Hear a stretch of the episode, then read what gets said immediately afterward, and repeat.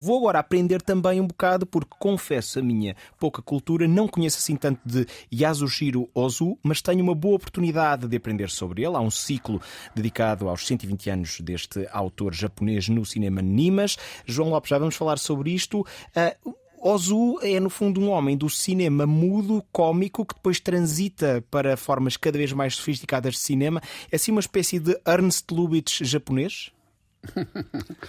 A comparação é sugestiva. Apetece-me responder sim e não. Comece pelo não. Comece pelo não. Não por uma razão óbvia que eu acho que estava implícita na pergunta é que, escusado será dizer que as raízes germânicas de Lubitsch e depois a sua experiência em Hollywood um, não têm qualquer tipo de, de, comparação ou de proximidade com o universo tão particular de alguém como Yasujiro Ozu, que é, para todos os efeitos, e correndo o risco de ser eh, redundante, eh, um japonês muito ligado à história do Japão. Dito isto, é verdade, e, e nessa medida a comparação parece-me sugestiva e de algum modo pedagógica, é verdade que ambos os cineastas uh, trabalham sobre as aparências das relações humanas. Uhum. E no caso de, de Lubitsch, provavelmente com mais frequência num registro que tem a ver com a comédia ou com a comédia romântica.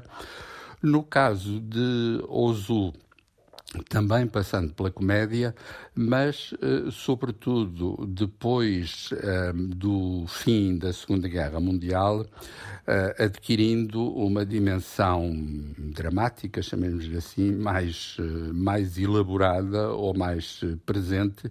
E vale a pena dizer que este ciclo é particularmente elucidativo disso mesmo, porque, para além de alguns filmes já exibidos com, com alguma frequência, quer porque foram estreados em Portugal, quer em ciclos temáticos, vamos ter uh, duas estreias, isto é, dois filmes que de facto nunca tiveram exibição comercial em Portugal.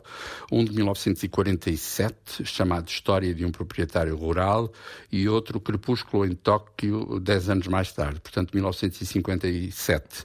E que são uh, dois filmes que refletem essa preocupação de retratar o Japão do pós-guerra e, muito em particular, as tensões internas das famílias, com uma componente que se liga também às comédias de, de Ozu, que é a presença sempre irónica e desconcertante de personagens infantis. A história de um proprietário rural é mesmo uh, o retrato de um menino que aparece perdido e que as pessoas daquela daquele bairro não sabem muito bem o que fazer com ele e, enfim, isso transforma-se num, num drama que, sendo individual, acaba por ser coletivo e refletir uh, a conjuntura histórica em que tudo está a acontecer, uh, isto é, 1947.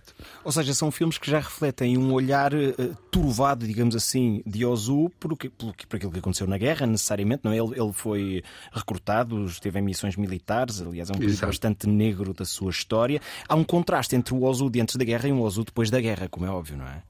Exato. Há um contraste que, enfim, dito de forma necessariamente esquemática, cada vez mais desencantado e também, apetece-me dizer, cada vez mais subtil do ponto de vista emocional. Um, o, a outra, o outro título em estreia, O Crepúsculo em Tóquio, é particularmente uh, significativo do modo como Ozu uh, encena as relações entre gerações, pais e filhos, e, sobretudo, como filma algo que, para a nossa cultura ocidental, enfim, estou a generalizar, mas pode parecer uh, muito distante e estranho até, que é um, a carga de pudor, um fascinante pudor, a, a meu ver, que marca essas relações, porque digamos que eh, mesmo quando as personagens se aproximam de situações que podem envolver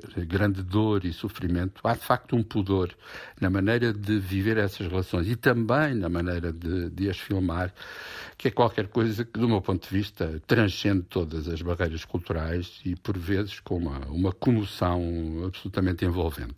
Carlos João Lopes, considero-me conquistado, estou curioso, portanto, já gostava da Akira Kurosawa, já gostava de Takeshi Kitano, vou agora juntar Yasujiro Ozu à coleção. Para isso, vou ao Cinema Nimas, convido também os ouvintes da Antena 1 a irem, de 30 de novembro, já começou, até 27 de dezembro. O ciclo Yasujiro Ozu, 120 anos. João Lopes, muito obrigado, até à próxima.